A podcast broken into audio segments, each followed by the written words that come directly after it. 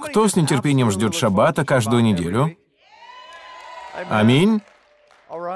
Я полностью уверен, что когда Бог сотворил небо и землю, причем ему потребовалось шесть дней, чтобы все это сотворить, и на седьмой день он почил, то он сказал, что?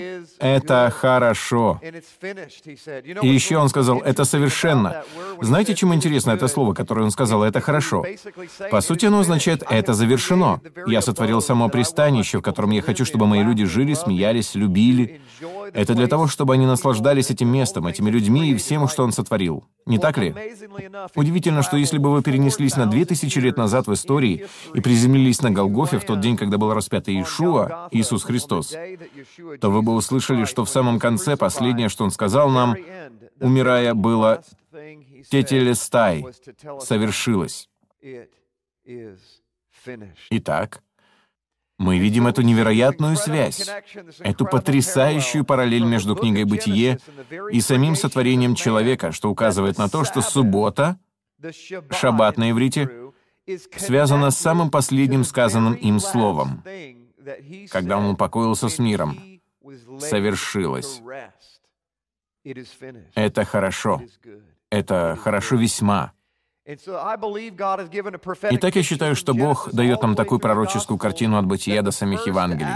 Был создан первый Адам, и Бог сказал, «Это хорошо, это совершилось, все это я создал для него». А затем человек стал поступать по-своему, в мир вошло растление, весь мир начал разлагаться, пока Бог не послал Иешуа, пока сам Сын Бога Живого не был послан, чтобы заплатить за тот грех, и буквально, как я считаю, провести параллель, указав назад, на те самые слова, которые сказал Отец о том, что Он искупает открывает творение, что все совершилось. И субботний покой был восстановлен на то время. Истинный покой народа Божьего. Потому что, видите ли, вы можете покоиться от своих физических дел, но так и не находить покоя. Павел говорит об этом.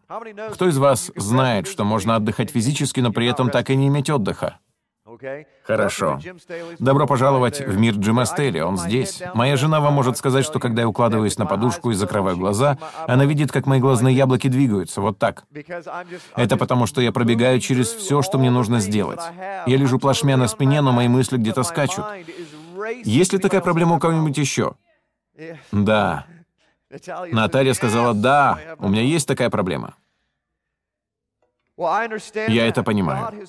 Бог сотворил нас такими, чтобы мы упорно трудились в течение шести дней, а затем буквально давали себе отдых, но не просто какой-нибудь отдых, а такой вид отдыха, который позволил бы нам буквально полностью полагаться на Бога живого.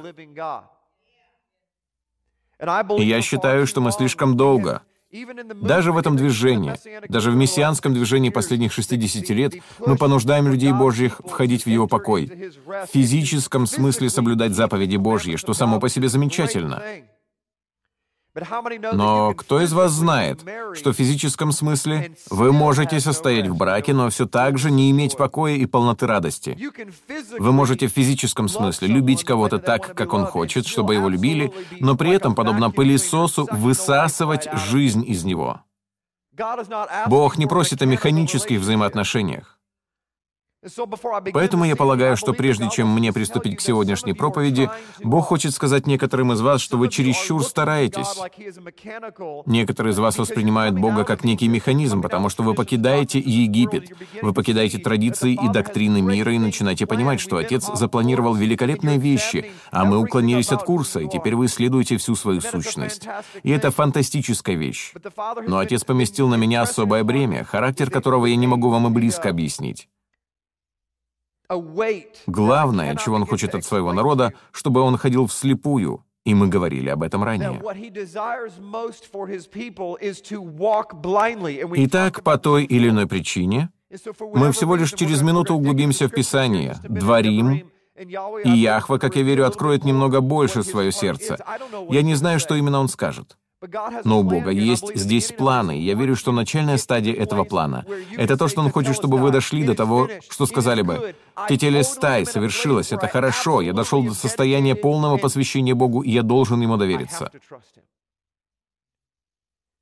Видите ли, я в таком положении, где у меня нет выбора относительно событий в моей жизни.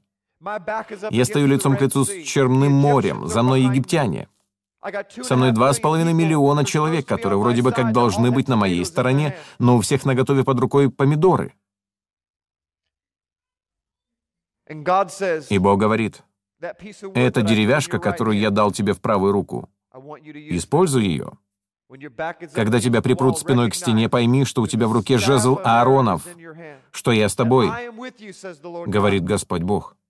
Многим из нас нравятся чудеса. Кому нравится их наблюдать? Мы любим смотреть, как происходят чудеса, мы любим смотреть, как происходит исцеление, и мы любим смотреть, как Бог действует в нашей жизни. Нет ничего более потрясающего. Женщина, вспомните, когда вы были моложе и за вами ухаживал ваш будущий муж. Бывало, он взглянет на вас издалека с таким особенным выражением лица. Понимаете? От одного его взгляда вы таете, стоит ему лишь разок подмигнуть. Вы понимаете, о чем я говорю? Достаточно лишь одного взгляда, вы даже не знаете почему. Посмотрите, как женщины разволновались. Вы скучаете по тому подмигиванию, ведь оно обладает такой силой, что проникает вам прямо в душу, и вы такая «ах», и он может просить все, что угодно. «Выйдешь за меня?» «Да». «Прямо сейчас?» «Да». Мне нравится, когда Бог подмигивает, потому что когда Он подмигивает, Он доказывает свое величие. Он доказывает свое превосходство. И более того, Он доказывает свою любовь к вам. То, насколько вы с Ним близки что Он хочет находиться рядом с вами в тот момент, когда вам это нужно. И всем нам нужны такие моменты. Все мы стремимся к такой близости, ведь все мы ждем, когда Бог что-то скажет и произойдет чудо. Для меня же, честно говоря, почти все является чудом, потому что я как детсадовский ребенок в теле почти 40-летнего мужчины. Бывает, я так на что-то отвлекаюсь, что мою жену это сводит с ума. Например, я веду машину по улице. Знаете, что такое лежачий полицейский? Такие искусственные неровности на дорогах. Их придумали для таких, как я. Стоит мне зазеваться, как вдруг, ой, а, да, хорошо, мне нужно вернуться на шоссе. Их нужно установить и на средней полосе движения, но для этого есть звуковая сирена. В любом случае, мне не обязательно обращать внимание на дорогу, потому что, с одной стороны, у меня лежачие полицейские, а с другой стороны, мне сигналят водители. Но суть дела в том, что Бог хочет иметь с вами такие взаимоотношения, при которых вы спокойно едете по дороге и наслаждаетесь той жизнью, которую Он вам подарил. Однако, если вы хотите иметь настоящее чудо, вас должны припереть спиной к стене. На самом деле большинство из нас не хотят видеть чудес. И знаете почему? Потому что нам не нравится чувство, возникающее непосредственно перед наступлением чуда. Кто из вас хотел бы оказаться на месте израильтян или на месте Моисея у Черного моря? Что если бы вы не знали, что море расступится? Что если бы вы понятия об этом не имели? У вас бы не было возможности пролистать книгу «Исход» и посмотреть, что ж там будет дальше. О, хорошо, вот что сейчас произойдет. Нет проблем. В ту минуту они испытывали невероятное волнение и стресс, до такой степени, что, наверное, еще никто из людей подобного не испытывал до тех пор в истории. И они понятия не имели о том, что царь Вселенной всего лишь буквально ставил ловушку. И так им казалось, что их приперли спиной к стене, хотя на самом деле та стена была всего лишь ловушкой.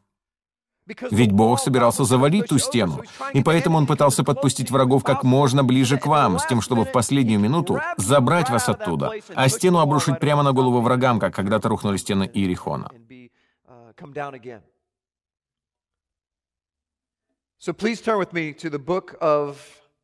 Итак, откройте, пожалуйста, со мной книгу «Дворим», Второзаконие. Что касается нынешней недельной главы Торы, то я понятия не имею, как далеко мы продвинемся и что именно Господь извлечет. Но есть четыре слова, которые мне дал Господь. И я знаю, что Он их коснется. Дворим в переводе с иврита попросту означает «слова». А двар — это форма единственного числа, то есть слово. Часто, когда вы видите в Библии слово «слово», то можете найти его на иврите и убедиться, что это именно слово «двар», слово Божье. Все было сотворено, поэтому я и начал с бытия. Все было сотворено из слова. Все. Библия говорит, что все происходящее в вашей жизни является следствием или результатом ваших слов. От слов своих оправдаешься, и от слов своих осудишься. Задумывались ли вы когда-нибудь над этим? Мне это кажется чем-то не очень логичным. Извини, Господи, но это так. Дай мне еще минутку, чтобы я успел провести пример. Мне кажется, было бы логичнее сказать «отдел своих оправдаешься» и «отдел своих осудишься». Кто-нибудь согласен со мной? Неужели там сказано «от слов»? Почему же он говорит «от слов»? Почему он говорит «от слов своих оправдаешься» и «от слов своих осудишься»? Мне это кажется нелогичным, потому что я грек. Я отделяю слова от дел. Но, видите ли, в менталитете иврим, который повторяется циклами, невозможно отделить то, во что вы верите, от того, что вы говорите и делаете. Это невозможно. Поэтому, когда вы что-то говорите, вы это что-то делаете. В менталитете Бога и в менталитете Иврим, когда вы что-то говорите, что происходило в книге Бытия, когда Бог что-то говорил? Что происходило? Это и происходило. Бог что-то сказал, и это что-то сотворилось. Неужели Бог взял несколько планет, слепил их вместе, как снежки, и сказал, «Вот так я сотворю Землю»? Земля пуста, надо бы сюда добавить воды. Нет. Это не так происходило. Бог ничего не делал своими пальцами, руками или чем бы то ни было еще. Он буквально проговорил. И так все было сотворено. Его слова вызвали действие. Итак, вплоть до Евангелия от Матфея, вы увидите тот же принцип, потому что, между прочим, вы называетесь маленькими богами. Вы это знали? Сам Иешуа сказал то же самое. Он сказал, «Не все ли вы являетесь Элохим?» Когда его обвиняли или осуждали, или критиковали за то, что он называл себя Сыном Божьим. Он сказал, «Разве все вы не Элохим?» Разве все вы не судьи? Разве все вы не должны быть образом Всевышнего Бога? Вы не являетесь его заменой, но являетесь его образом. Вот что означает слово «христианин». Маленький Христос, последователь Мессии. Вы должны это иметь. Что ж, если так оно есть, и всю землю Яхва сотворил словами, тогда кажется логичным утверждение, что вашими словами, тем, что вы творите, Видите ли, это не является чем-то философским. Ваши слова. Это не соответствует его ментальности. Его ментальности соответствует принцип, когда ты что-то говоришь, то ты творишь. Поэтому от того, что ты творишь, ты осудишься, и от того, что ты творишь, ты оправдаешься. Это имеет немного более весомое значение, не так ли? Это немного логично с точки зрения Библии. Потому что Бог не очень-то заинтересован в ваших философских словах и высказываниях. Да, они имеют значение, да, Он заинтересован. Но вот в чем Он действительно очень заинтересован. Что вы делаете, когда творите? Никогда не должно быть разделения между тем, во что вы верите, тем, что вы говорите, и тем, что вы делаете. А сегодня в христианстве есть огромное разделение между тем, во что вы верите, и тем, что вы говорите, и тем, что вы делаете. Очень немногие люди держат слово. Знаете, я связан со многими людьми по всему миру, и Бог развивает совершенно потрясающие взаимоотношения даже сейчас. И знаете, что я обнаружил? Один очень высокопоставленный человек мне сказал, «Мы не любим делать бизнес с христианами. Они никогда не держат своего слова, и они самые большие лгуны на планете». Дамы и господа, к такому выводу он пришел после десятилетий работы с христианами на высоком уровне. Я и сам, как бывший бизнесмен, могу вам сказать, что это чистая правда. Христиане не держат своего слова. У нас ужасная репутация обманщиков, потому что у нас слова расходятся с делами.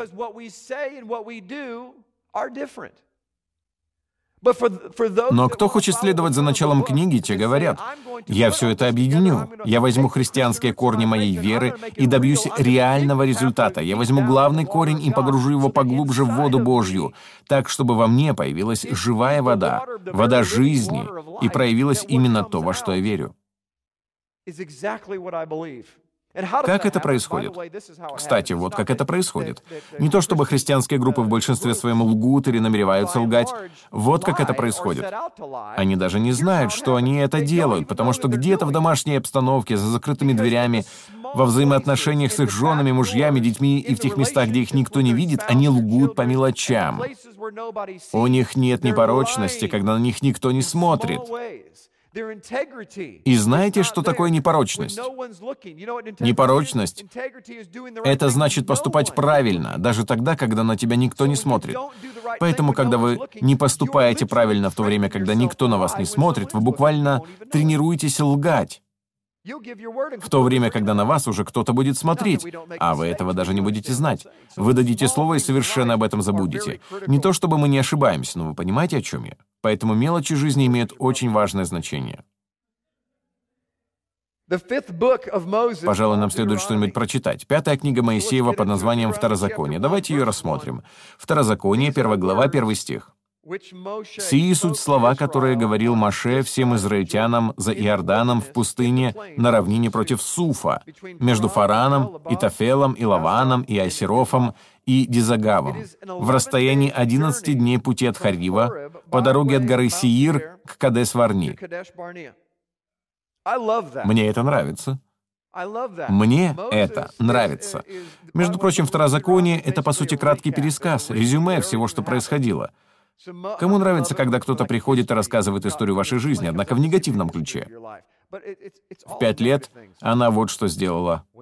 А когда ей было восемь, Возможно, ваша мать рассказывает такие истории, и вы говорите, «Ой, мама, пожалуйста, не надо опять рассказывать эти истории про меня».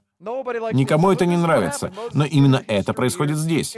Моисей пересказывает историю, и он говорит, «Да, кстати, можно было пройти за 11 дней от горы Сиир до Кадес-Варни, от Кадес-Варни до земли обетованной». Сорокового года и мне это нравится. Моисей явно подкалывает народ Божий и говорит, «Послушайте, ребята, это было на расстоянии 11 дней пути, но вот что произошло в сороковой год».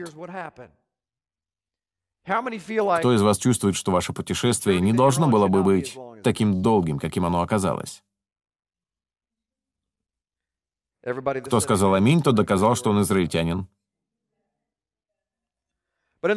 Сорокового года, одиннадцатого месяца, в первый день месяца, говорил Моисей сынам Израилевым все, что заповедал ему Яхва о них. По убиении им Сигона, царя Амарийского, который жил в Есивоне, и Ога, царя Васанского, который жил в Аштерофе, в Эдрии. Ог, скажите все Ог. Очень странное имя, не так ли? Это Нефилим. Скажите все Нефилим. Кто из вас не видел моего учения о сынах Божьих, о том, что Библия говорит об ангелах, бесах и инопланетянах? Вы его не видели? Что ж, просмотрите его, оно очень интересное. В нем идет речь о Нефилим, о сынах Божьих, об инопланетянах и тому подобном. И о том, как все это сочетается и что при этом подразумевается. Итак, вот один из них. Это один из исполинов в той земле, хорошо? Это один из потомков падших ангелов, вошедших дочерям человеческим, и в результате на свет появился царь ростом 4,5 метра. Думаю, я бы тоже хвастался, если бы я убил царя Ога, будь я Моисеем. Вот каким он был. За Иорданом в земле Моавицкой начал Моисей изъяснять эту Тору и сказал, «Господь Бог наш говорил нам в Хариве и сказал, Полно вам жить на горе сей. Обратитесь, отправьтесь в путь и пойдите на гору Амареев, и ко всем соседям их, на равнину, на гору, на низкие места и на южный край к берегам моря, в землю Ханаанскую и к Ливану, даже до реки Великой, реки Евфрата. Вот я даю вам землю сию, пойдите, возьмите в наследие землю, которую Господь с клятвою обещал дать отцам вашим, Аврааму, Исааку и Иакову, им и потомству их. Здесь описан потрясающий период в истории Израиля. И я должен вам сказать, что я верю всем своим сердцем, всей своей душой и всей своей крепостью, что эта недельная глава Торы в пророческом смысле в точности описывает наше нынешнее состояние. Мы оказались в таком положении, когда Бог привел своих детей прямо к реке Иордан. На самом деле, в мае прошлого года мне было видение. Я молился и получил видение. Я увидел израильтян, но в наше время. Они — это мы. Они — это народ Божий. Мы находились у реки Иордан, и я увидел, как с небес протянулась огромная рука и зачерпнула всех людей Божьих. А затем он начал трясти свой народ. Его рука начала трястись вот так. Она тряслась, и люди падали у него сквозь пальцы. И только те, кто держался за руку Божью, остались в его руке. Эту тряску было очень трудно перенести, она была похожа на землетрясение в том видении. И затем я услышал некий голос, говоривший, «Мой народ не будут более вести учителя, его будут вести пастыри. И он перенес в руке своих людей через реку Иордан и опустил их на землю. И как только он положил людей на землю, я не то чтобы услышал голос, а ощутил инстинктивно, или даже не инстинктивно, а как будто сразу же загрузил информацию о том, что все эти люди должны пойти и взять ту землю.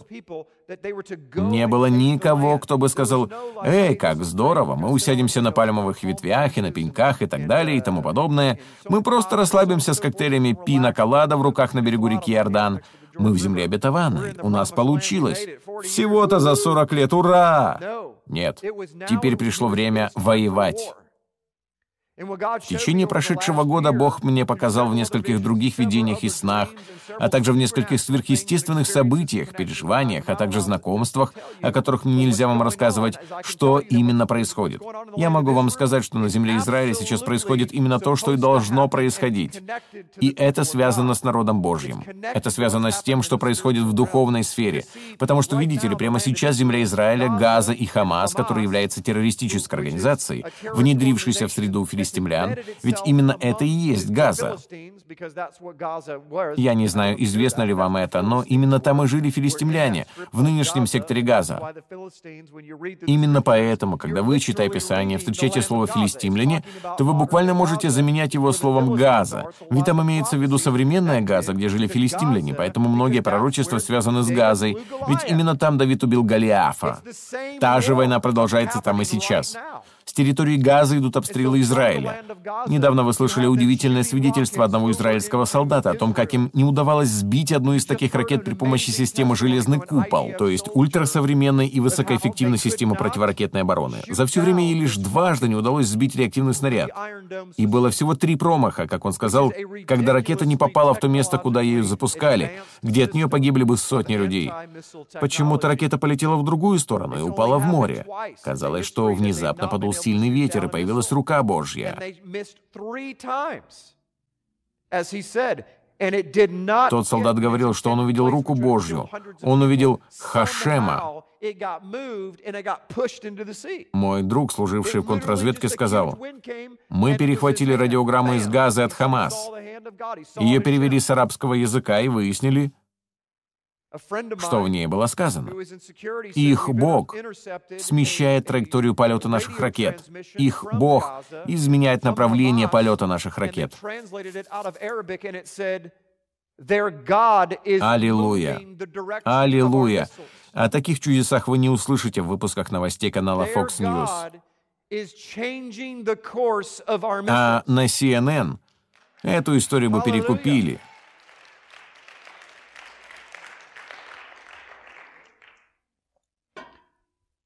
На CNN эту историю бы перекрутили, даже если бы узнали о ней. Но почему это так важно? Почему Бог? Прежде всего здесь есть два удивительных момента. Хамас выпускает ракету, и израильский солдат видит, как ему кажется руку Божью, отталкивающую ту ракету. Четыре секунды. Проходит всего четыре секунды, прежде чем она ударит по цели. Второе. Итак, один человек видит руку Божью, а другой человек, который состоит в Хамас, боевик, террорист, признает, что только что произошло нечто невероятное. Должно быть, это их Бог. Вот насколько все глупы в Хамас. Им следует сдаться. В тот момент, когда вы говорите такие слова, можно было бы подумать, что сразу за этим вы скажете «Я сдаюсь». Реактивные снаряды сами по себе не разворачиваются на 90 градусов прямо в воздухе. Я же думаю, что Господь пытался развернуть их в обратную сторону. Может быть. Может быть, он пока лишь разминается. Происходит много подобных чудес, но вот главное, что я хочу сказать. То, что происходит с Израилем, является первым случаем в истории Израиля, когда они вошли в Газу не просто для того, чтобы ее захватить, не просто чтобы изгнать оттуда Хамас, но они отправляются в подземные туннели. Они хотят проникнуть в те места, о которых никто не знает, где находятся тайные склады оружия, а также финансы. Они теперь выслеживают военачальников тогда как много лет лишь ощипывали только ближайшие ветви и листья. Израиль очень терпелив. Послушайте, что я могу вам сказать. Если Мексика начнет стрелять баллистическими ракетами через границу по 100 штук сразу, то, уверяю вас, Соединенные Штаты не станут отвечать так. Ну ладно, они убили одного из нас. Давайте убьем одного из них. Все будет не так. Мексика просто перестанет существовать, а у Соединенных Штатов появится огромный роскошный пляж по обеим сторонам. Удивительно, что Израиль вот уже столько лет терпит постоянные нападки со стороны филистимлян. Разве это не похоже на нападки Хасатана в вашей жизни? Они постоянно происходят, но Бог почему-то их допускает. Бог почему-то их допускает. Он позволяет врагу вас карать, преследуя одну цель. Кто из вас знает, что Израиль... Послушайте. Израиль никогда бы не обзавелся самой совершенной в мире системой ПРО с использованием радиолокационной станции, если бы не его враги. Израиль изобрел больше военной техники. Мобильный телефон. Там столько всего, что это просто изумительно. Перечень изобретений, сделанных израильтянами, занимает много страниц, и все это благодаря их врагам. Не будь врагов, у нас бы не было айфона. Впрочем, это было бы не так плохо, раз уж на то пошло. Кто из вас чувствует, что он словно цепь у вас на шее? Очень дорогое ермо. Но с пророческой точки зрения Бог делает вот что. Он показывает нам, что с него уже хватит. Что дни наказания закончились для нашей пользы. Видите ли, народ Божий остается настолько несведущим в том, как действует Яхва, что мы даже не знаем, мы даже не понимаем, что наши враги предназначены для того, чтобы наносить нам удары. Слышали ли вы когда-нибудь слово «противоударный»? Соедините эти понятия. Предназначение врага в том, чтобы сделать вас сильнее, чтобы заставить вас изобретать новые технологии, применять технологии Яхва и его помехи, его железный купол, который над вами. Но мы сбегаем. Особенно это касается американского Запада. Мы сразу же сбегаем, как только сталкиваемся с какими бы то ни было невзгодами. Ой, бедный я. И я первым признаю, что мужчины — нытики. Стоит нам подхватить простуду, не так ли, жена? Умираю. Мне нужен домашний куриный супчик.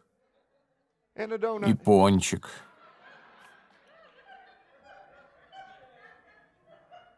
Вот мы какие, ноем по мелочам. В этом мы ничем не отличаемся от моей пятилетней или четырехлетней дочери. По каждой мелочи мы начинаем рыдать, и нас так легко отвлечь. Я понятия не имею, как это связано с тем, о чем я сейчас говорю. Но я только что продлил вам жизнь на 10 минут, рассмешив вас. Итак, в конечном итоге происходит вот что. С пророческой точки зрения, да, вот к чему клонил. Бог завершил дни нанесения ударов. Хотите верьте, хотите нет, но мы приближаемся к промежуточному итогу в духовной сфере, когда завершаются все периоды наказаний, все периоды взысканий, все периоды, когда Он снова и снова, снова и снова посылал вам одно испытание за другим, одно за другим. Было лишь 11 дней пути от Кадес-Варни до земли обетованной. 11 дней. 40 лет. Их не могло быть 41, их не могло быть 50, их не могло быть 60. Дней для приготовления к войне было 40. Вы следите за мной? Их было 40.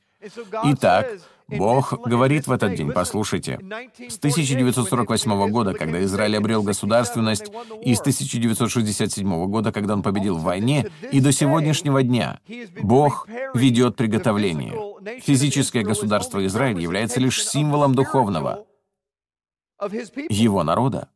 Вы можете наблюдать за тем, что происходит с физическим семенем Авраама, и четко видеть, куда именно Бог ведет свой народ в духовной сфере. И если Господу будет угодно, то все это я подробно рассмотрю на следующей неделе. Это касается и халифата, и всего, что происходит в исламе, и всего, что делает Бог. Надеюсь, мне удастся все это соединить для вас. Но сейчас, как я считаю, Яхва старается разбудить свой народ и сказать, что завершилось время взысканий и наказаний. Теперь пришло время суда. Теперь время суда. Теперь пришло время. Именно поэтому те из вас, кто очень чувствителен в духовном смысле, чувствуют что-то другое. Вы ощущаете нечто. Ален, ты качаешь головой, потому что Яхва говорит мне прямо сейчас, что он как раз об этом тебе и говорил. Я с тобой уже несколько месяцев не разговаривал. Я понятия не имею, что происходит в твоей жизни. Но я хочу вам сказать, что Бог говорит, что время суда уже наступило. Вы либо на его стороне, либо на другой стороне. Он проводит границу. Уже нет времени на раздумья, хотите ли вы в этом участвовать или нет. И вот почему. Мы уже находимся в том месте, где Бог это делает. И уверяю вас, его рука вскоре перестанет сотрясать. И когда его рука замрет, она затем начнет двигаться. А там, где есть движение, происходит разделение, понимаете? Происходит разделение группы, которая пала, от группы, которая начнет эту войну.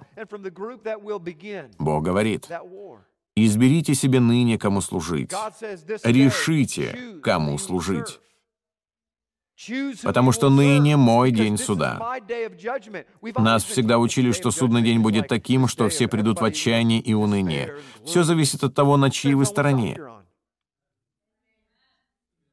Я жду с нетерпением судного дня.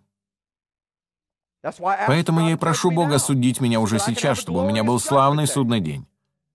Кто бы от этого отказался? Я предпочитаю, чтобы он судил меня сейчас и даже использовал для этого представителей власти. Он так поступает с каждым из его народа.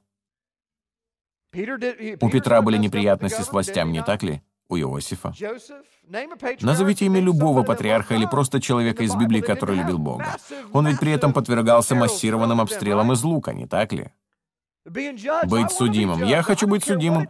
Чтобы для этого не требовалось «суди меня, Боже». И да, я знаю, о чем я говорю. Он уже миллион раз слышал это от меня. Поэтому не говорите мне, Джим, не произноси такие слова, а то они дойдут. Да, они дойдут прямо до его престола. Все, что я говорю здесь, я уже говорил ему наедине. Я хочу, чтобы Господь Бог наносил мне удары. Ведь когда я предстану пред Ним в судный день, я хочу, чтобы Он дал мне пять и сказал, «Брат, я больше ничего не могу сделать, чтобы ты стал еще более противоударным. Давай, заходи». Я не хочу, чтобы он сказал, давай, наклоняйся, я тебя хорошенечко отшлепаю. Я хочу, чтобы к тому времени я все это уже получил. Итак, Яхва говорит, что наступило время перемещения, и это первое слово, которое Господь мне показал именно сегодня вечером. Это слово «двигать». Он выделил его сегодня во время поклонения, поэтому я хочу минуточку поговорить о нем. Слово «двигать». Я прочту вам вторую книгу царств, 6 глава, 10 стих. Итак, Давид, царь Давид, он не захотел вести или двигать ковчег завета, ковчег Господень к себе в город Давидов, а обратил его в дом Авидара Гефянина. И оставался ковчег Господень в доме Авиддара Гефянина три месяца, и благословил Господь Авиддара и весь дом его. Почему Давид этого не хотел? Как вообще можно было не хотеть принести ковчег Господень в свой дом? Чтобы ответить, надо более-менее знать контекст. Поэтому давайте немного вернемся назад, к началу шестой главы. И собрал снова Давид всех отборных людей из Израиля, тридцать тысяч.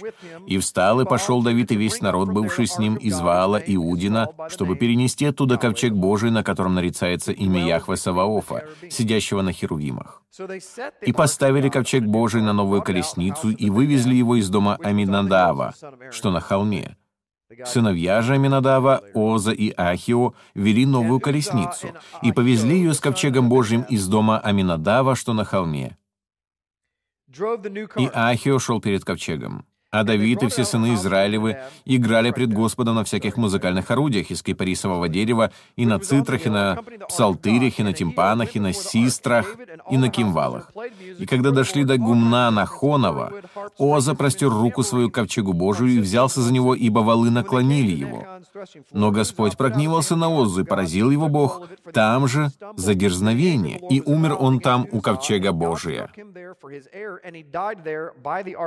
Итак, Если не вдаваться в подробности, то контекст состоит в том, что Давид не очень-то хотел приносить ковчег в свой дом, потому что он только что видел, как тот поразил его друга Озу. Итак, что делает Давид или царь, который поступает логически? Ты забери его к себе, Авидар. Я хочу преподнести тебе этот замечательный ковчег. Возьми этот ковчег. Пусть он благословит тебя и твой дом. Как и Озу. И оставался ковчег Господень в доме Авидара Гефианина три месяца. И благословил Господь Авидара и весь дом его. Итак, что делает Давид? Когда донесли царю Давиду, говоря, «Господь благословил дом Авидара и все, что было у него ради ковчега Божия», то пошел Давид и с торжеством перенес ковчег Божий из дома Авидара в город Давидов. Итак, Авидар стал для царя кем-то вроде виночерпия. Я убедился, что все классно, и Бог немного успокоился. Теперь я могу принести ковчег к себе в дом. Однако я хочу здесь обратить внимание на одно единственное слово. Я не стану рассматривать всю эту историю, хотя она потрясающая, но я хочу выделить слово «вести» или «двигать» в десятом стихе, потому что сейчас в духовном мире происходит движение, и вы должны с ним сообразовываться. В этом стихе слово «вести» переведено ивритское слово «сар», «самих», «вав», «реш». Это слово под номером Стронга 5493, и оно буквально означает «сворачивать», «отклоняться», «удаляться», «убирать», «забирать», «отодвигать», «быть без». Но особенно нравится вариант в палеоиврите. Вот что оно значит. Это буквы «самих», «вав» и «реш».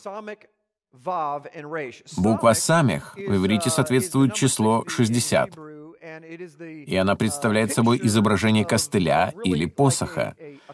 Не совсем посоха, а именно костыля. Она передает идею опирания на что-то. Итак, это нечто очень-очень прочное, очень достойное, проверенное, испытанное в течение 60 лет и способное давать покой. Хорошо? На этом можно покоиться. Следующая буква «вав», означающая гвоздь, который соединяет. А затем еще есть буква «реш», которая означает «голова». И так получается, опирающийся на «вав» или «гвоздь» является главой или несет новое начало. Поэтому опирание на гвоздь несет новое начало. Опирание на гвоздь несет голову. Поэтому там, где сказано «вести», это ивритское слово, означающее «двигаться». Это одно из слов в иврите, означающих «двигаться». И мне нравится эта картинка, потому что Бог говорит следующее. «Я хочу, чтобы вы двигались, когда двигаюсь я, и я хочу, чтобы вы не двигались, когда я не двигаюсь. Двигайтесь только тогда, когда я хочу двигаться». И когда вы двигаетесь, вам следует все время опираться на гвоздь. Если вы не станете опираться на гвоздь, то угадайте, на что вы будете опираться. Прошу вас всех открыть вместе со мной книгу притчи, третья глава. Мы прочитаем это вместе. Некоторые из вас заучили это место наизусть. Ну что, вы готовы? Хорошо, читайте со мной. Притчи, третья глава, 5 и 6 стихи.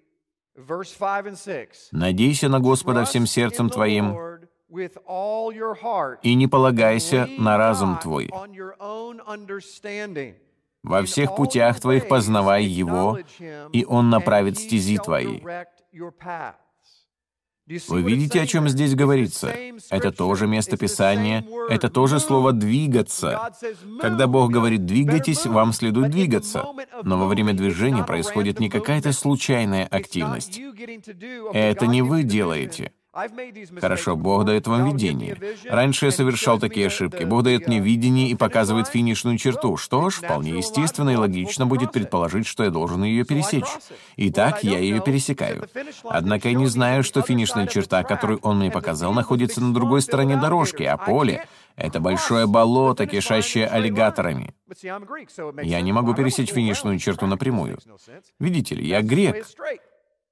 Так что мне это кажется логичным. Почему я должен идти кругом по этой дорожке? Это нелогично. Быстрее всего пройти напрямую, а Бог говорит, «Нет, двигайся, полагаясь на гвоздь». Именно тогда вы сможете оказаться головой, а не хвостом. Когда вы полагаетесь на свой разум, давайте прочитаем это следующим образом. «Надейся на себя всем сердцем твоим и полагайся на разум твой. Во всех путях твоих познавай себя, и он не направит стези твои».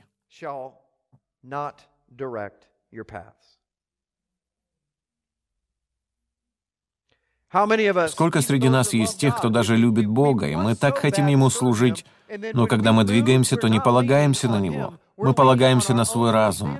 Мы полагаемся на то, что мы видим. Итак, вот что происходит.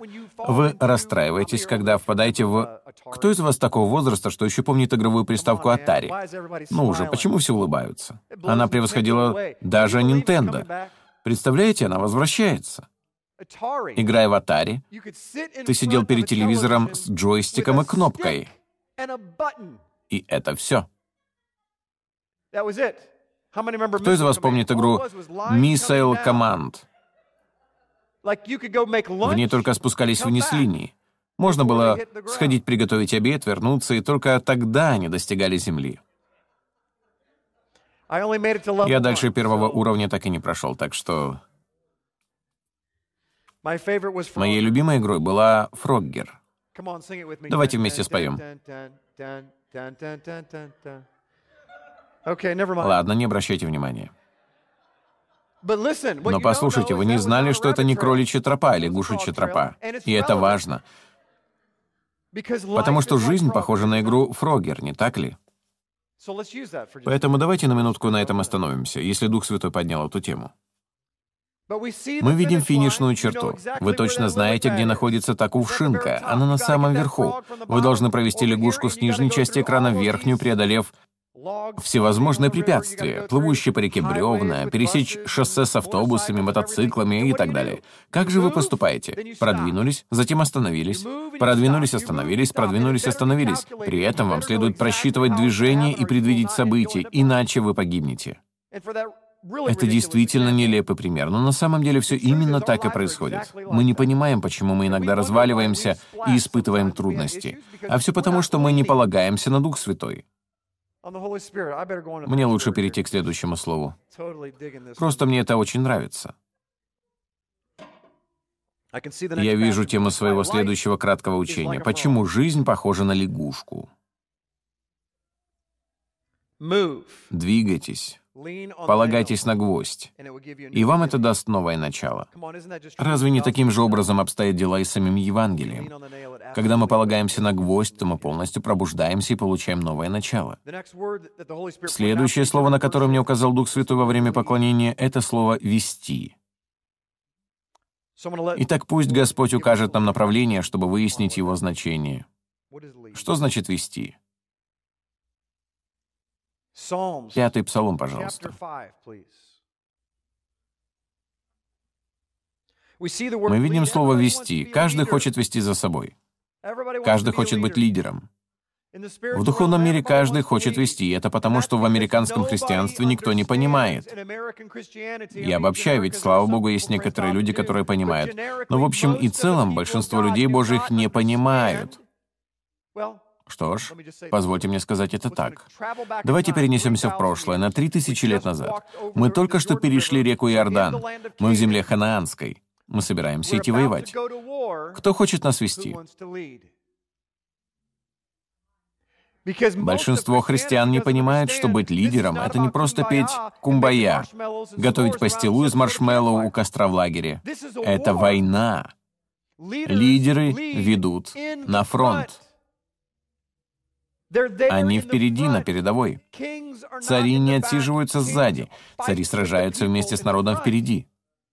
Если вы хотите вести, то будьте готовы, что вы превратитесь в мишени, рядом с вами будут свистеть пули. Отцы, вы лидеры в своих семьях. Это значит, что вы по определению находитесь на войне. Вы это знаете? Готовы ли вы? Можете ли вы прямо сейчас перечислить орудия праведности? Можете ли вы назвать составляющие всеоружия Божьего? Шлем спасения. Что есть истина? Что это за пояс? Ну уже. Нам следует иметь все эти вещи и понимать, что у нас за оружие и во что мы должны облечься. Итак, в пятом псалме, девятом стихе сказано, «Господи, путеводи меня в правде Твоей ради врагов моих, уравняй предо мной путь Твой». Мне это нравится. Здесь я еще выявил то, чего не предполагал. Фразой «передо мной» здесь переведено слово «по ним», то есть «лицо». Это же слово «по ним» переводится на английский для обозначения присутствия Божьего. Итак, что же здесь сказано? Здесь сказано «уравняй путь твой». Вы слышите? Нелогичнее было бы сказать «уравняй путь мой перед тобой». Но здесь так не сказано. Итак, задумайтесь над словами псалмопевца. Он говорит, «Яхве, путеводи меня в правде Твоей ради врагов моих, уравняй предо мною путь Твой». Неужели здесь подразумевается, что путь Божий неровный? Уверяю вас, если бы я молился, то я бы сказал, «Господи, я знаю, что мои пути кривые. Уравняй мои пути». Итак, я хочу задать вам вопрос. Почему псалмопевец заменил, если хотите, слово «мой» на «твой»? Почему он сказал «уравняй путь твой»? Потому что здесь использовано слово «по ним», означающее «божье присутствие». Итак, он говорит «уравняй путь твой пред моим присутствием». Присутствие — это характер Бога. Итак, он говорит, уравняй путь твой внутри моего характера, который является порочным — Возьми твой путь и уравняй его через мое лицо, уравняй его через мое присутствие, уравняй его через мой характер. Потому что когда Божье присутствие, видите ли, дело не в нашем пути, не в вашем направлении движения, не в вашей стезе. Все дело в Его пути и в том, чтобы мы под Него подстраивались. Дело не в том, чтобы Он исправлял нас. Дело в том, чтобы мы сами подстраивались под Него.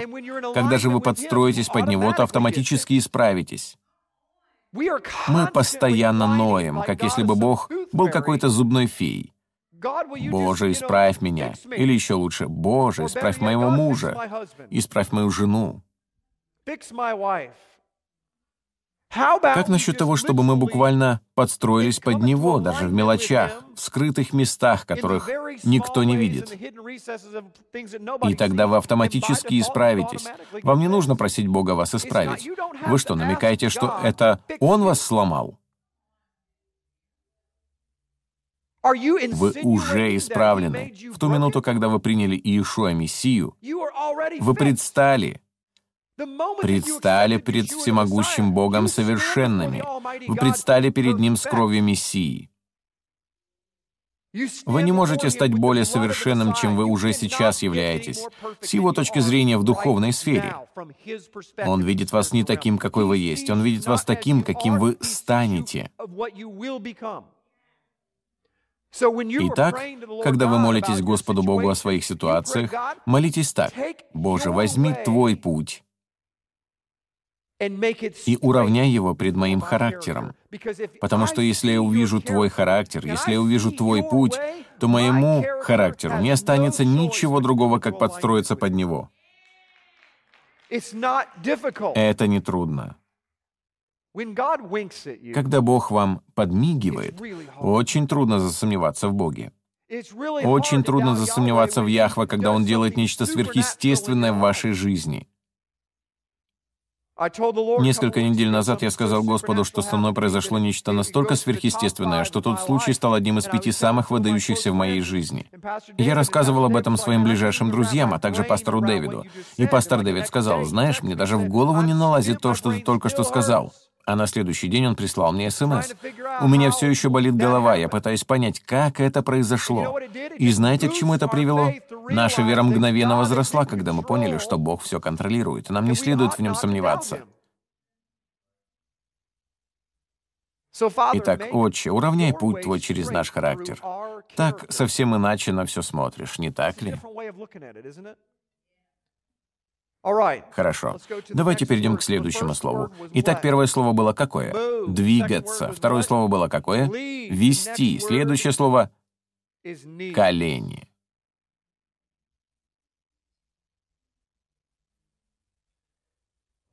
Господь указал мне на слово «колени». Это очень интересно. Это история о Гидеоне, поэтому давайте откроем седьмую главу книги Судей. Мне нужно начать с самого начала. Седьмая глава Судей. Речь идет о войске Гидеона. Знаете, что так восхитительно? Это не я сам придумал. Это как раз та глава Тора, которую мы сейчас проходим. Прямо у реки Иордан на пути народа Божьего в землю обетованную во время поклонения Бог указывает на слово «колени» и выделяет его. Я сразу же открываю это место, даже не подозревая, что здесь, в книге Судей, рассказывается о Гидеоне. И вот что я вижу. Войско Гидеона, поколение Иисуса Навина, который избрал Бог.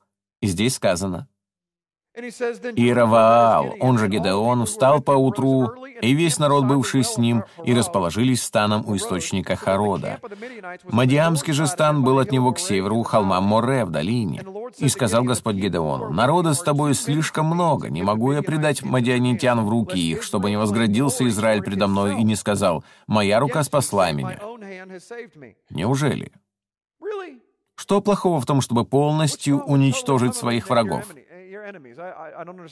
Я этого не понимаю. Представьте недоумение Гедеона.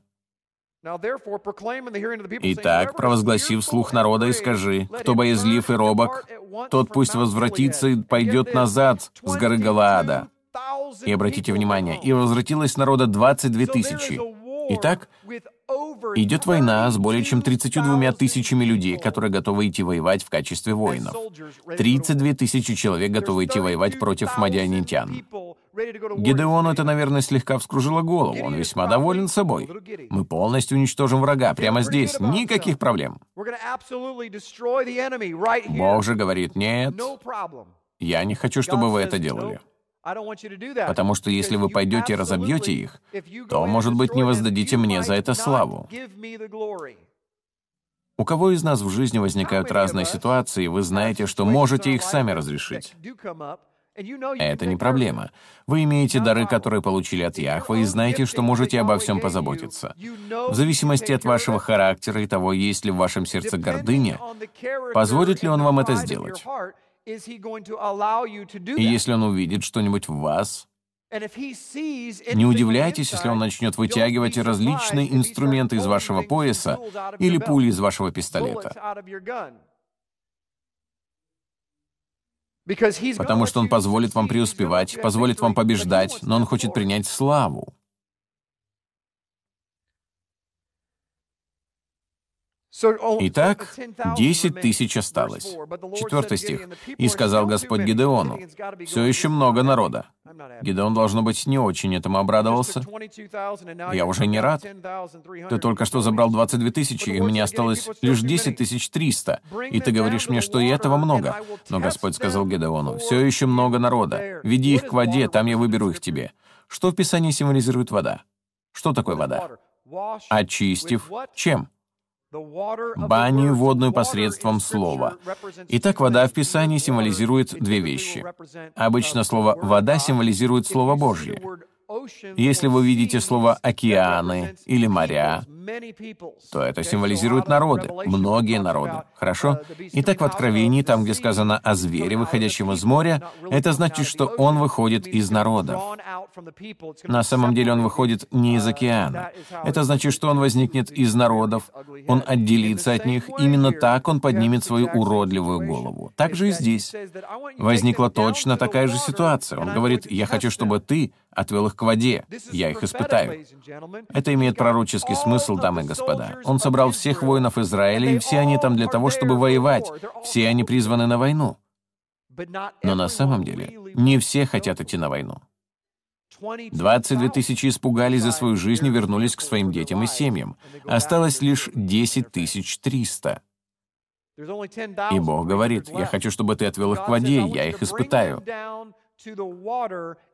Итак, прежде всего, первое, что он позволил, он позволил духу страха войти в народ Божий. И это специально, потому что он хочет узнать, кто боится духа страха, а кто боится духа Божьего.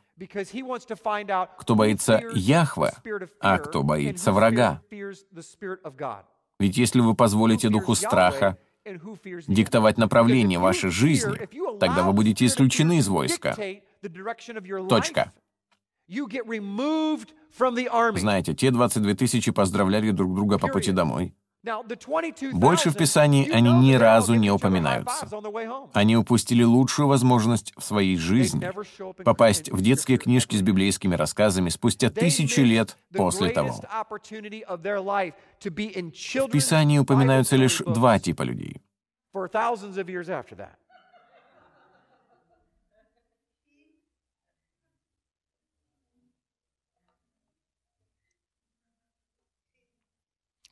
Плохие и хорошие. А все тепленькие люди списываются со счетов. О них никогда не упоминаются. Итак, 22 тысячи ушли, и Бог говорит, «Я собираюсь испытать оставшихся». Чем? Водой моего слова. Итак, что же он делает теперь? Это самый первый раз, когда Бог насылает дух страха в своих людей, пугает их, и происходит великое падение, между прочим. Свяжите это с книгой Откровения. Это в точности оно, дамы и господа. Это тень последних дней, когда, если хотите, вот-вот должна начаться война за Армагеддон, когда выстроятся духовные силы, выстроятся физические силы, и Бог начнет поднимать войско, и Он позволит духу страха войти в жизнь людей, чтобы он напал на них, только для того, чтобы посмотреть, на чем они стоят, кому они доверяют, полагаются ли они на гвоздь, или же они полагаются на собственную логику и разум, думая, мы не сможем победить того врага. Как бы вам понравилось быть христианином в иракском городе Масул, в то время как ИГИЛ ведет наступление по всей стране, захватывает ее, а теперь надвигается на Сирию. Башар Асад немного нервничает, уверяю вас. ИГИЛ несется на всех парах. И в то время как внимание всего мира приковано к Украине, тогда как Россия воюет с Украиной, огромная проблема образуется в Сирии и Ираке. Там только что установился халифат в прошлом месяце. Большинство христиан этого даже не заметили. Прямо у нас на глазах начинают исполняться пророчества. Ирак буквально захвачен. Багдад находится прямо на холмах. Об этом почти нигде не сообщается. О том, что Багдад окружен прямо сейчас. Некоторые говорят, ну, Багдад они не смогут взять. А один комментатор в новостях сказал, на самом деле им достаточно лишь перекрыть водопровод, и вся страна будет их. И никто с этим ничего не делает. В то время как Иран и Россия оказывают полную поддержку. А теперь еще идет и война в Газе. Вы думаете, это все случайности? Вот вам Украина, вот вам ИГИЛ, вот вам Сирия, вот вам Иран, вот вам Россия. А теперь еще и Газа, Израиль, Иерусалим. Все воюют. Происходит столько событий. Достигается точка кипения. Страх наступает. И Бог разделит своих людей. А после этого Он испытает их в воде Своего Слова. Что это значит? Он проверит, кто на самом деле во все это верит. Вы спуститесь к воде и будете пить. Ведь все мы это делаем, не так ли? Вы приходите на служение и пьете. Вы как можете делаете свое дело, употребляете воду. Но кто из вас пьет воду по-настоящему? Кто из нас действительно в это верит настолько, чтобы быть настолько убежденным в этом, чтобы неотступно за этим следовать? И я не говорю, так сказать, об основных заповедях, я говорю о самых трудных заповедях в Библии. Например, «Возлюби ближнего твоего, как самого себя». Такие заповеди нам даются труднее всего, не так ли? Я соблюдаю шаббат, но плохо отношусь к своим детям. Или плохо отношусь к своей жене. Неужели? Значит, вы приступаете Тору. Вы беззаконник. В моей Библии сказано, что все это не имеет значения, и вы кимвал звучащий, если не имеете любви. Любовь — наибольшая заповедь из всех. Она наибольший дар человечеству от Бога. Итак, я хочу вам сказать прямо сейчас, что Бог показывает мне, что Он испытывает своих людей. Он испытывает и судит сердца людей — он судит нас, чтобы это выяснить. Он трясет лидеров.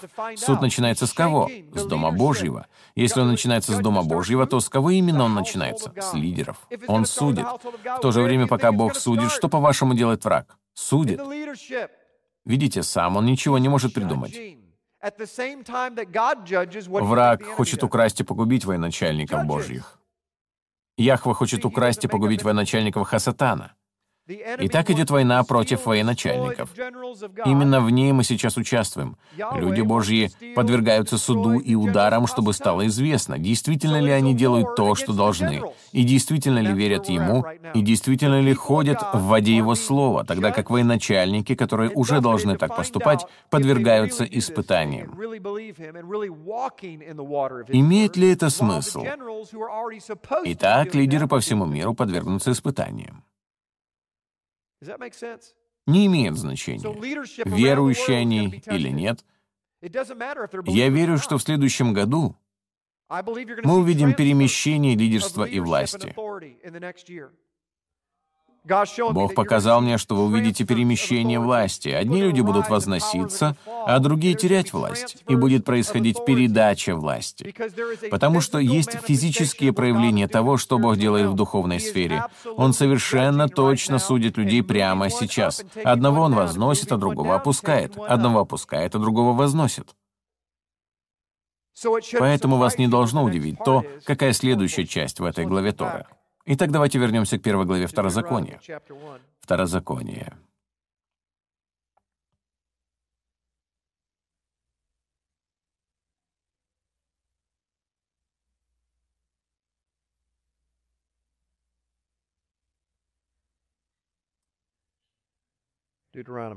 Второзаконие, я не уверен. А, вот оно. Итак, вот следующая часть Второзакония, на которой мы остановились. Вас не должно удивлять то, что первое, что делает Бог, когда войска выстроились в ряды, Он назначает лидеров колен. Итак, девятый стих. «И я сказал вам в то время, не могу один водить вас, Господь Бог ваш размножил вас, и вот вы ныне многочисленны, как звезды небесные. И далее в 13 стихе сказано, «Изберите себе по коленам вашим мужей мудрых, разумных и испытанных» и я поставлю их начальниками вашими. Вы отвечали мне и сказали, хорошее дело велишь ты сделать. И взял я главных из колен ваших, мужей мудрых и испытанных, и сделал их начальниками над вами, тысячи начальниками, сто начальниками, пятидесяти начальниками, десяти начальниками и надзирателями по коленам вашим. И дал я повеление судьям вашим в то время, говоря, выслушивайте братьев ваших. И затем он еще продолжает об этом говорить. И вот что происходит в девятнадцатом стихе. Они отказались входить в землю. И затем рассказывается о соглядатаях и так далее и тому подобное. В конечном итоге вот что происходит. Они входят в землю, и Бог начинает создавать структуру лидерства. Итак, ожидайте смены лидеров в следующем году. Ожидайте структурных изменений, как в физической, так и в духовной сфере. Ожидайте, что Бог сможет. Я не знаю, проявится ли это уже в следующем году, но я уже вижу за закрытыми дверями, что Яхва начинает структурировать. Он побуждает сердца Божьих людей к тому, чтобы создавать структуру, устанавливать связи и взаимоотношения. Если он это делает в сфере лидерства, то он собирается это делать и в этой сфере, а это значит, что структура имеет значение для вас. Все ли в порядке со структурой вашей семьи? Все ли в порядке с вашим лидерством? Действует ли оно так, как должно действовать? Итак, какое было первое слово? Какое было второе слово? Какое было третье слово? Колени. О чем мы еще не говорили? Поэтому давайте поговорим о нем. Итак, мы остановились на Гедеоне. Давайте вернемся к Гедеону. В пятом стихе он привел народ к воде. И сказал Господь Гедеону, «Кто будет лакать воду языком своим, как лакает пес, того оставь особо. Также и тех всех, которые будут наклоняться на колени свои и пить. И было число лакавших ртом своим с руки 300 человек. Весь же остальной народ наклонялся на колени свои пить воду. И сказал Господь Гедеону, «Тремястами лакавших я спасу вас».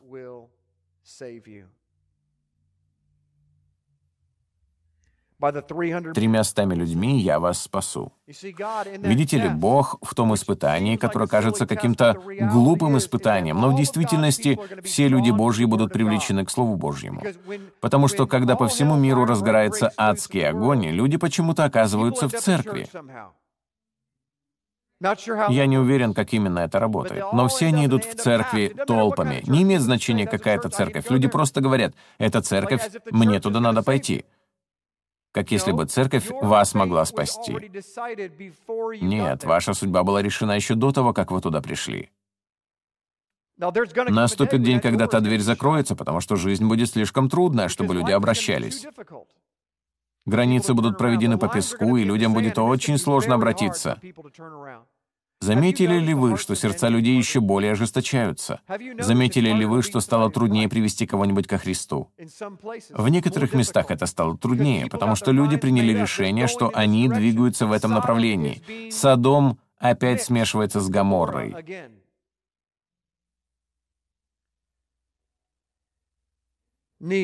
Колени.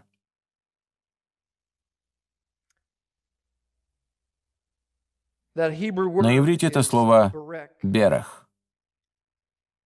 Бет, Реш и Каф. В физической сфере оно означает «колено», но в палеоиврите оно имеет вид пиктограммы. Это буква «бейт», означающая «дом». Это буква «реш», означающая «голова» или «начало». И это буква «каф», означающая изогнутую руку, которая как будто собирается помазать елеем чью-то голову. Поэтому слово «берех» означает следующее — «дом, который является главой помазания». Итак, когда вы на коленях, то вы создаете атмосферу в доме, приносящую главу, которая вас помажет. Поэтому я считаю, что одна из причин, по которым Бог мне это показал, кстати, корневым словом здесь является я знаю, что некоторых из вас это покоробит, но корневым словом словом «берег» является «берах», которое означает «благословлять» или «проклинать». Видите ли, мы говорим «барух ата», Адунай Элохейну, не так ли? Благословен. Но на самом деле то же слово может означать и проклят. Выводы делайте сами. Но в завершении я хочу отметить следующий момент. Дом, который приносит главу, которая помазывает, связан с тем, чтобы полагаться на гвоздь и позволять ему вас вести. Когда вы будете двигаться, когда он вам скажет двигаться, полагаясь на гвоздь, и когда вы позволите ему вести, и вы не будете полагаться на разум свой, в тот момент вы окажетесь на коленях, и вы автоматически будете помазаны, потому что даже в древние времена ни один царь вас бы не помазал до тех пор, пока вы не склонились бы перед ним и не опустили бы голову. Когда же это происходит? Он кладет руку вам на голову, и вы становитесь помазанным. Вот как кто-либо становится помазанным, когда он опускается на колени. Нет никого, кто был бы помазан, не стоя на коленях. Если вы имеете помазание, дамы и господа, но не проводите время на коленях, то вы его теряете.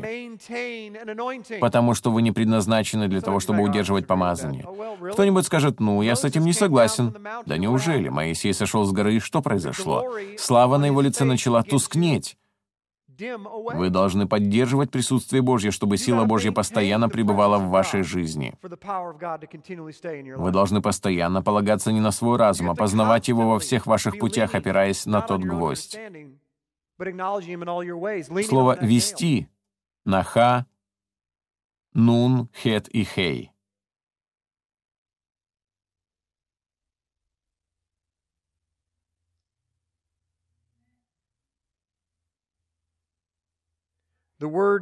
Еще раз, слово «вести» — наха.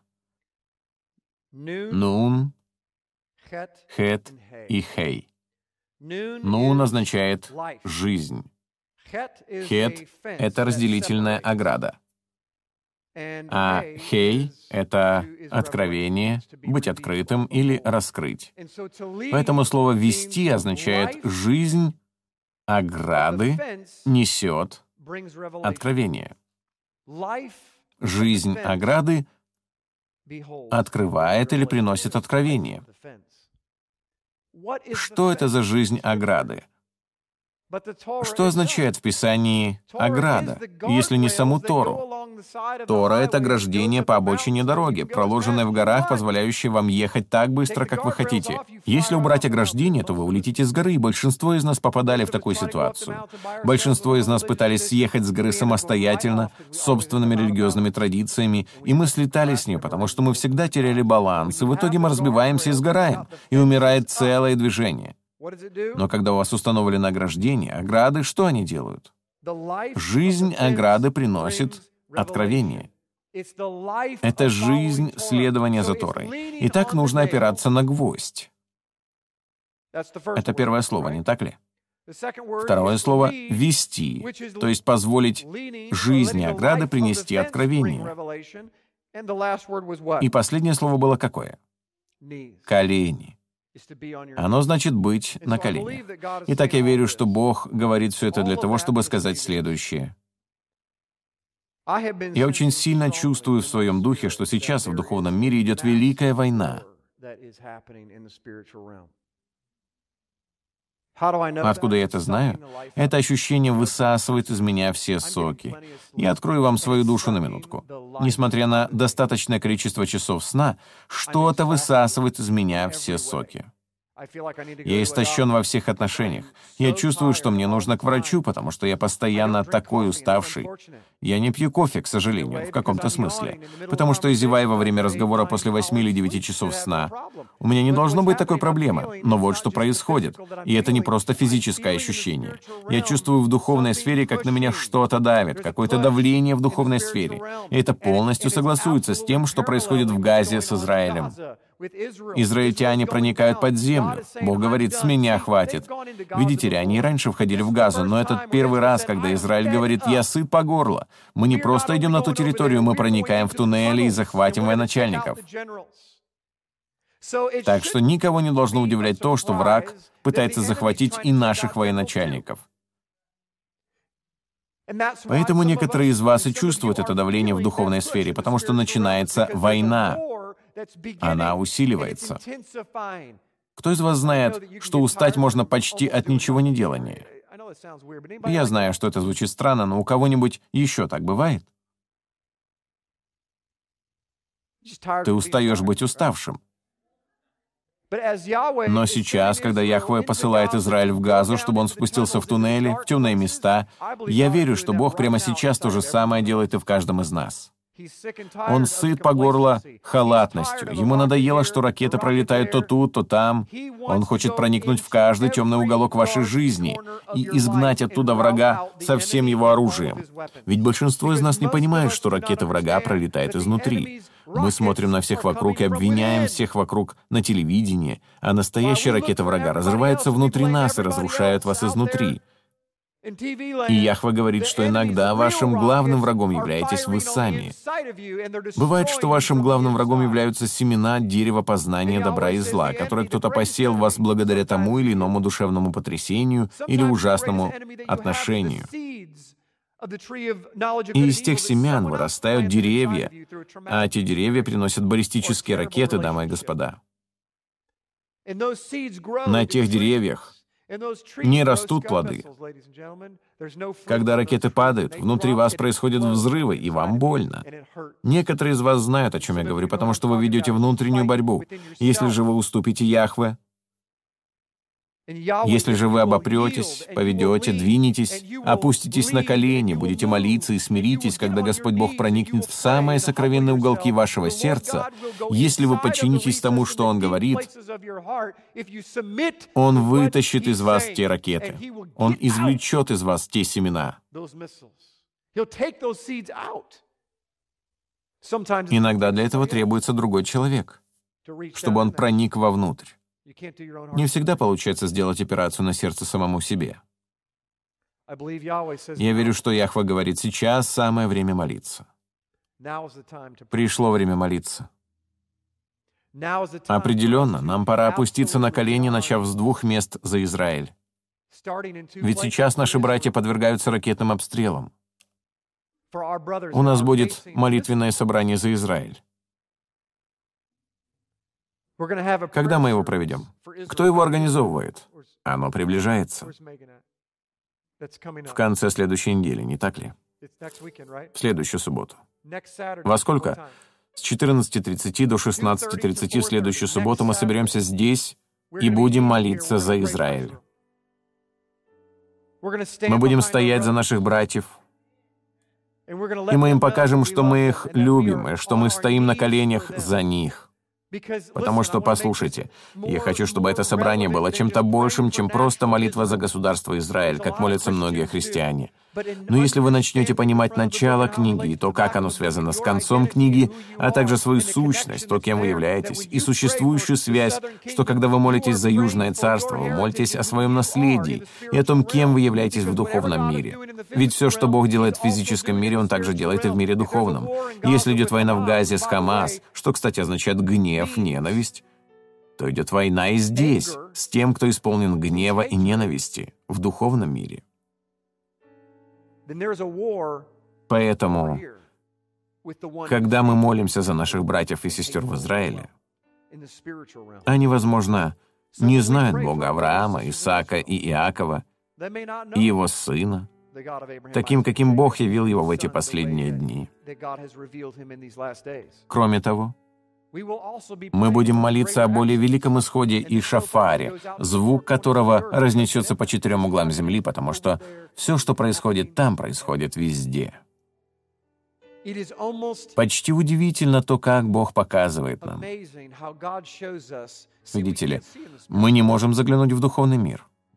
Это очень трудно. Вы не можете сейчас увидеть ангелов и бесов.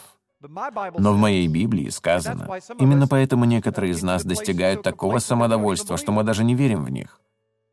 Кто-то скажет, ну, я верю в бесов. Нет, не верите. Если бы верили, то каждый вечер стояли бы на коленях и молились за своих детей, из-за того, с чем они сталкиваются на улице в этом мире. Может быть, вы скажете, что умом верите в духовный мир, верите в Бога, представляете, есть верующие, которые вообще не верят в бесов тогда как в Библии сказано, что это брань не против крови и плоти, а против начальств и властей тьмы века сего. Существуют власти, дамы и господа. Есть настоящие бесовские власти, которые воюют прямо сейчас. И у нас должен быть боевой дух в той сфере.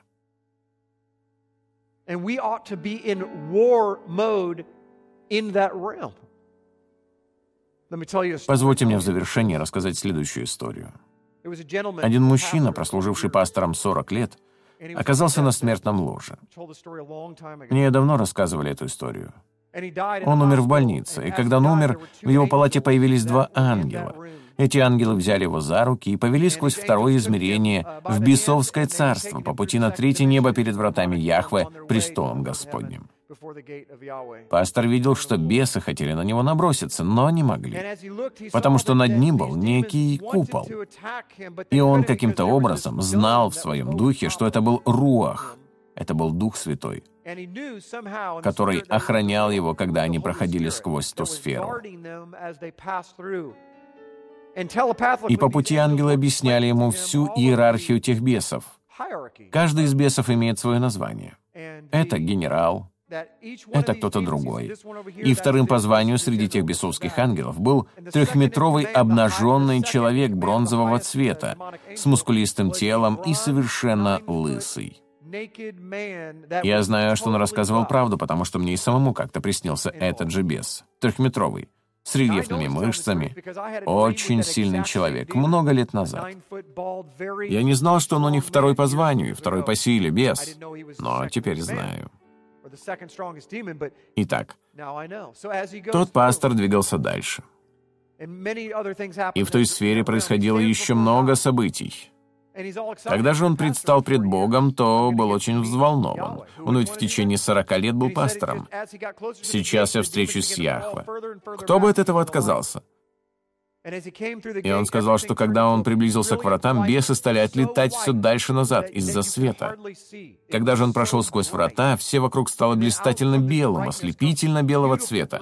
Все было таким сияющим, и сквозь этот блеск проявился прекрасный престол. И Бог сидел на том престоле. Пастор сказал, что он был очень взволнован и в духе. Но затем он вдруг ощутил нечто странное. По его словам, он услышал голос, звук которого напоминал одновременно гром и шум водопада. Именно так он и описан в Писании. Громы и водопады. И тогда Бог закричал на него таким потоком любви, если так можно сказать. По его словам, это было очень странно. Это было сочетание гнева, любви и сострадания одновременно. Когда Бог заговорил, пастора очень напугал его голос и все происходящее в том измерении. Даже несмотря на то, что он чувствовал себя в окружении любви, он испытал такое чувство стыда, что упал на землю, когда Яхва начал говорить, зная его сердце. Он знал, что пастор был горд всеми своими делами, тем, скольких людей он привел ко Христу, всеми своими достижениями в служении в качестве пастора в течение 40 лет, и Яхва сказал, ты не сделал ничего из того, что я тебе говорил. Все, что ты сделал, это почти ноль. Потому что большинство своих дел ты совершал из эгоистических побуждений. Поэтому все его поступки, совершенные с эгоистичными побуждениями, были стерты. Не имеет значения, скольких людей он привел ко Христу, будь он хоть Билл Грэм. Все это не считалось его заслугой. Кроме того, он совершил еще одну ошибку. Он не сделал того, что ему говорил Яхва. И позже, когда он вернулся к жизни, он размышлял об этом и не понимал. Но мы с вами-то точно знаем, что он имел в виду. Ведь он об этом уже говорил в седьмой главе Матфея. «Отойдите от меня, делающие что?» Беззаконие. Это слово означает «несоблюдение закона». Пусть ты воскрешал людей именем моим, пусть ты изгонял бесов именем моим, пусть ты исцелял людей именем моим, но ты не делал того, что я тебе говорил. Ты не соблюдал мои заповеди. Я ведь неоднократно давал определение в своей книге, что если вы любите меня, то будете делать то, что я говорю. А когда вы засомневались во мне, то стали делать то, что хотели сами, отложили в сторону то, что от меня.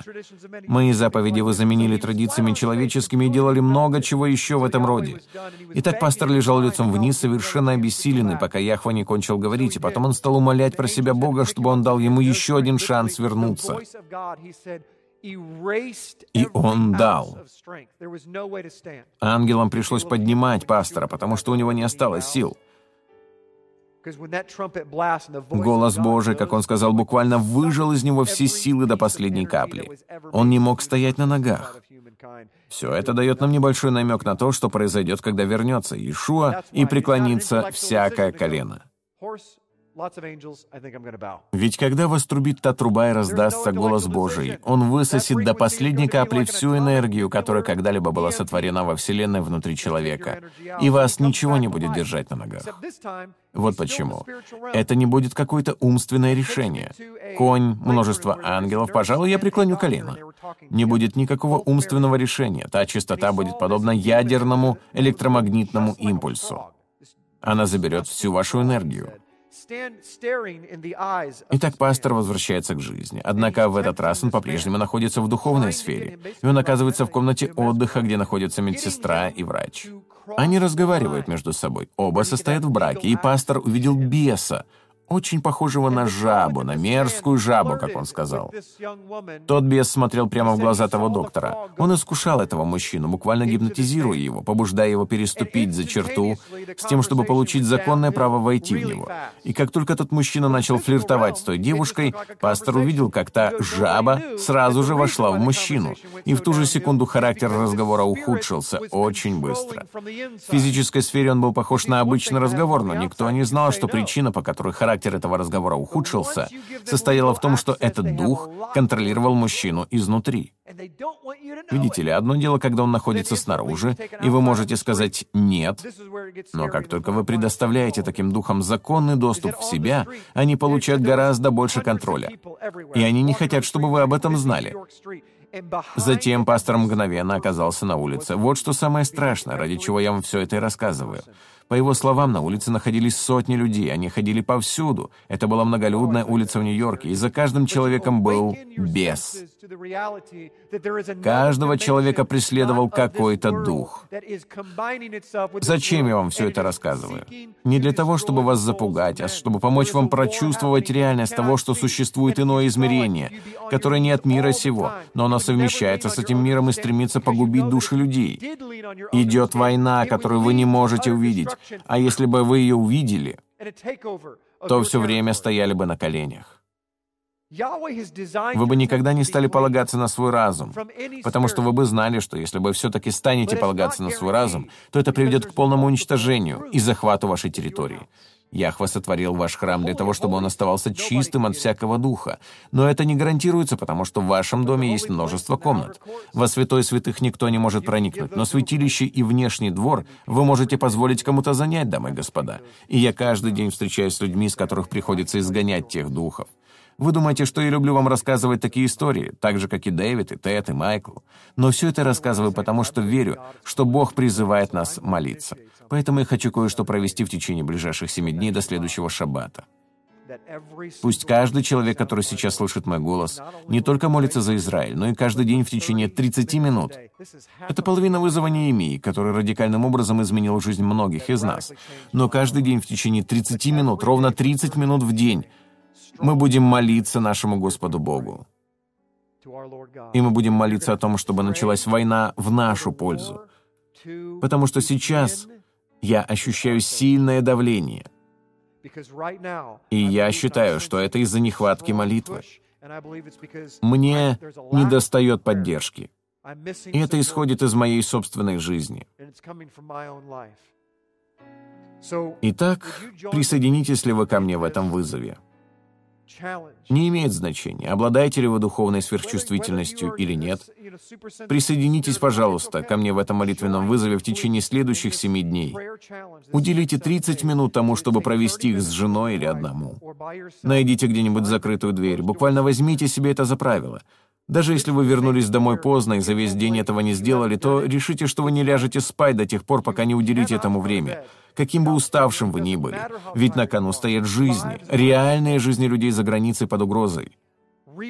И судя по тому, что вижу я, приближается начало конца.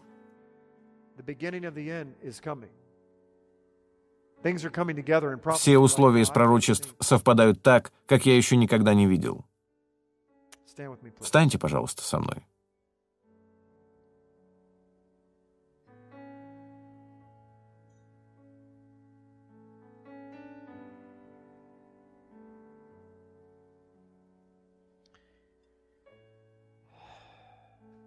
Отче, мы приходим к Тебе. Нам нужно, чтобы Ты двигался среди нас. Нам нужно, чтобы Ты вел нас. И нам нужно, чтобы Ты призвал нас опуститься на колени. Отче, я искренне верю, что прямо сейчас идет ожесточенная война. И вскоре она еще более усилится, а не утихнет. Я верю, Господи, что нам нужно буквально опуститься на колени. Мы должны молиться. Поэтому, Отче, мы начинаем с сегодняшнего дня, и мы говорим, Отче, мы молимся за наших братьев Иуду и Вениамина, которые прямо сейчас воюют, защищая свою землю. Ту землю, которую Ты им дал через Авраама, Исаака и Иакова, их наследие. Я знаю, Отче, что ты расстроен тем, что они не почитают тебя. Я знаю, Боже, что Твое Слово говорит в пророчестве, что произойдут плохие события именно из-за этого.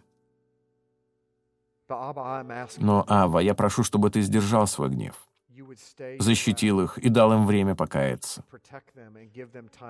Пусть все правительство, Боже, вплоть до премьер-министра, Господи, призывают имя Твое. Пусть он вернется к Твоему престолу и признает, что это Ты — железный купол. Ты — защитник Твоего народа.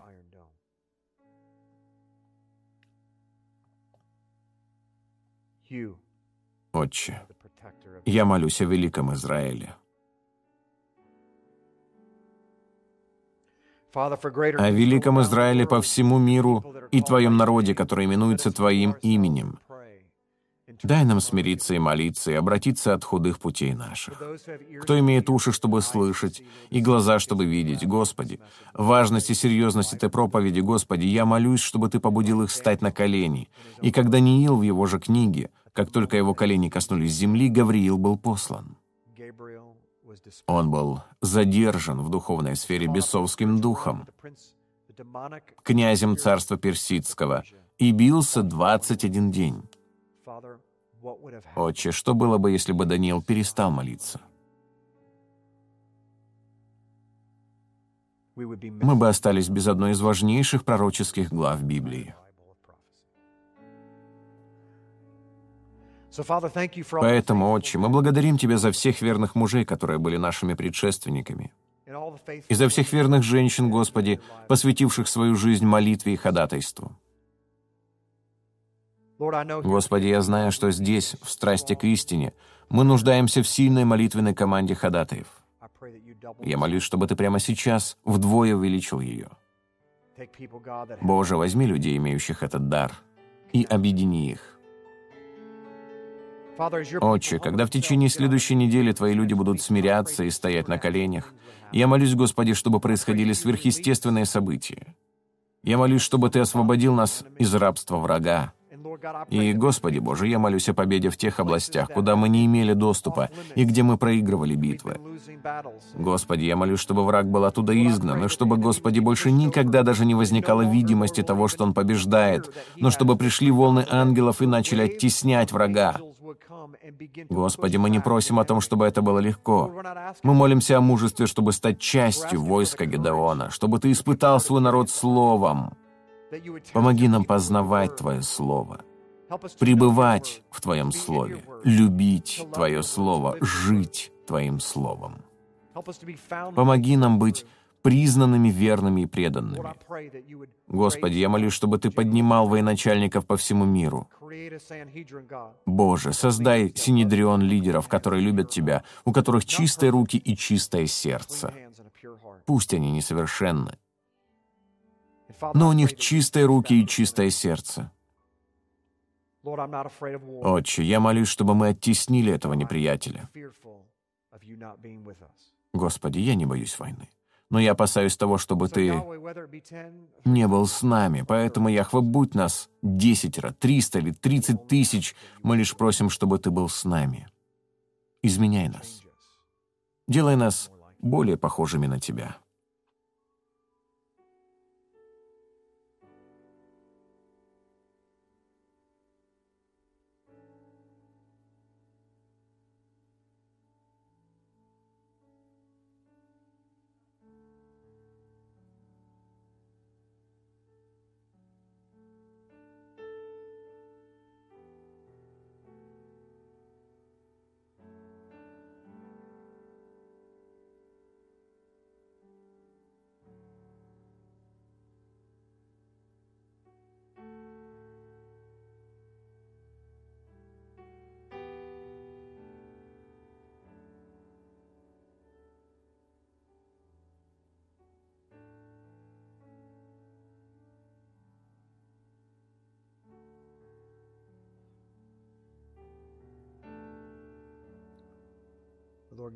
Господь дал мне Псалом 11.8. «Ты, Господи, сохранишь их, соблюдешь от рода сего вовек».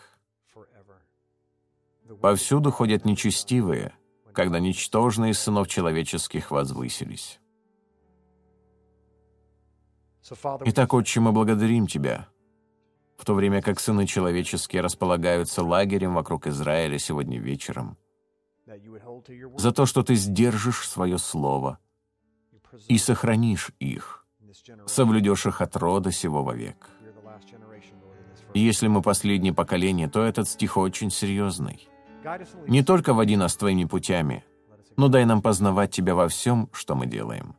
Во имя Иешуа пошли вскоре полное восстановление. И все сказали «Аминь».